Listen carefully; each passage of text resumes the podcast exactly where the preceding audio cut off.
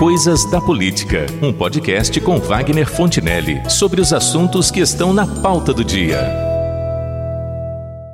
Não é segredo e nem desconhecido de ninguém o fato de que o Brasil está atravessando uma fase das mais confusas em sua história republicana. Porque nos encontramos diante de uma crise sanitária, uma crise política, uma crise econômica e uma crise entre os poderes que tem causado um evidente desequilíbrio entre eles. E o mais complicado é que enfrentamos tudo isso ao mesmo tempo. Como é sabido, um dos princípios consagrados pela Constituição brasileira é de que os três poderes são harmônicos, porém independentes. Agem, reagem e interagem entre si, mas sob qualquer justificativa, nenhum deles se sobrepõe aos demais e nem pode atuar como se fosse uma espécie de poder moderador. Embora muitos já saibam, não custa explicar o que é ou o que foi esse poder que só existiu no Brasil nos tempos do Império, porque assim estabelecia a nossa primeira Constituição, a de 1824. Ela consagrava a ideia da divisão do poder do Estado em três partes, com funções específicas para cada uma delas, como ainda hoje temos o legislativo, o executivo e o judiciário. Mas também previa a existência de um quarto poder, justamente o poder moderador, exercido pelo próprio imperador, a quem caberia resolver divergências insanáveis ou conflitos entre os outros três. Só que essa concepção de governo, que caracterizava uma monarquia constitucional, mas não muito democrática, não sobreviveu à proclamação da República e à nova Constituição, a de 1891,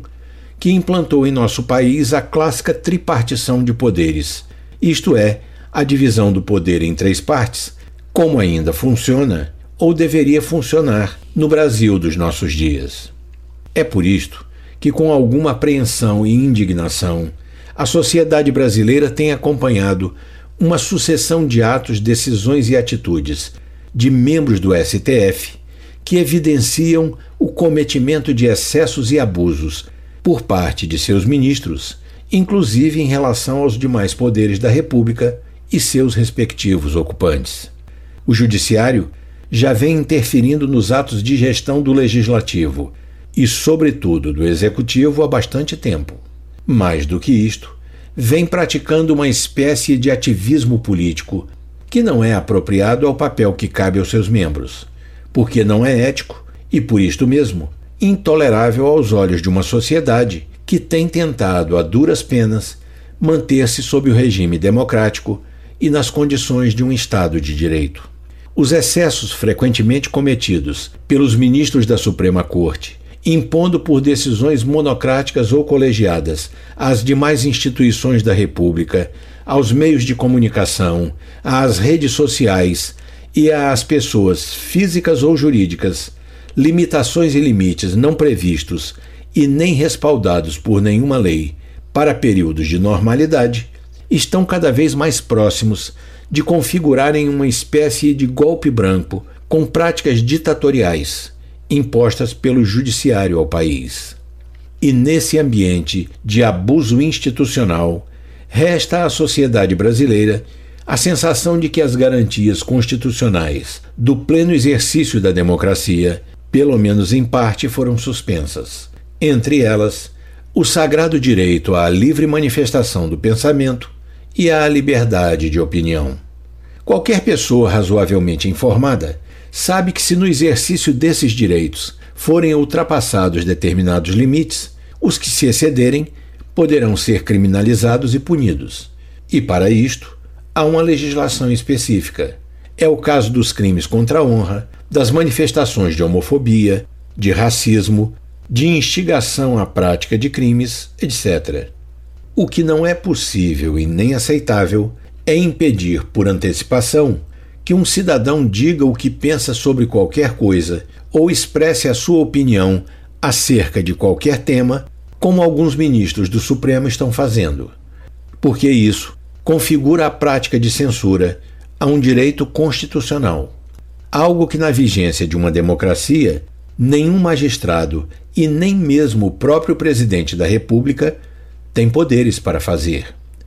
Os abusos e excessos que, neste sentido, vêm sendo cometidos, sobretudo por ministros como Gilmar Mendes, o Alexandre de Moraes, o Dias Toffoli e o Lewandowski, com o apoio ou a omissão dos demais, são violações da lei, de princípios éticos e da moralidade pública que arrastam consigo o vício indesculpável da falta de transparência e das motivações ocultas em seus atos, como servidores do Estado e membros da mais alta corte de justiça deste país. A maioria dos brasileiros sabe das mazelas que envolvem o currículo e as práticas de integrantes do STF, que vão desde o exercício da advocacia e de outras atividades privadas que a lei os proíbe de manter, até as vergonhosas mordomias, verdadeiras farras que promovem para o seu próprio deleite com os recursos do contribuinte, passando pela concessão suspeitíssima de habeas corpus a clientes de advogados,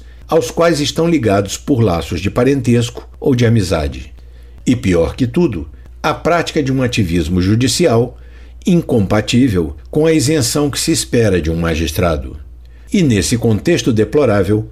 o ministro Alexandre de Moraes, embriagado pelo poder do cargo que ocupa e que imagina ilimitado, incorporou e assumiu as funções de censor geral da República e passou a proibir o funcionamento de blogs, sites e perfis nas redes sociais, como o Twitter e o Facebook. Assim como a determinar a retirada de postagens nessas redes sempre que algum comentário ou crítica ao STF ou a qualquer de seus membros fere a sensibilidade dele próprio ou de seus pares. Além disso, vem expedindo mandados inexplicáveis de busca e apreensão ou de prisão contra pessoas que, até prova em contrário, não cometeram nenhum crime que justifique o arbítrio dessas ordens judiciais. Em paralelo, os ministros da mesma corte não se privam de fazerem declarações ofensivas a nenhuma outra autoridade ou poder porque se consideram imunes para a prática de crimes contra a honra de quem quer que seja, como se pairassem acima da lei dos mortais. Por isto e por muito mais, não seria exagero dizer que o país está sob uma suprema ditadura do STF, que só terá um fim quando a única instituição que tem o poder para decidir sobre o impeachment dos ministros daquela corte estiver sob a presidência de alguém mais qualificado independente e com coragem para dar seguimento às muitas petições que, neste sentido, foram protocoladas no Senado Federal. Porque golpes e intervenções militares, como defendem alguns,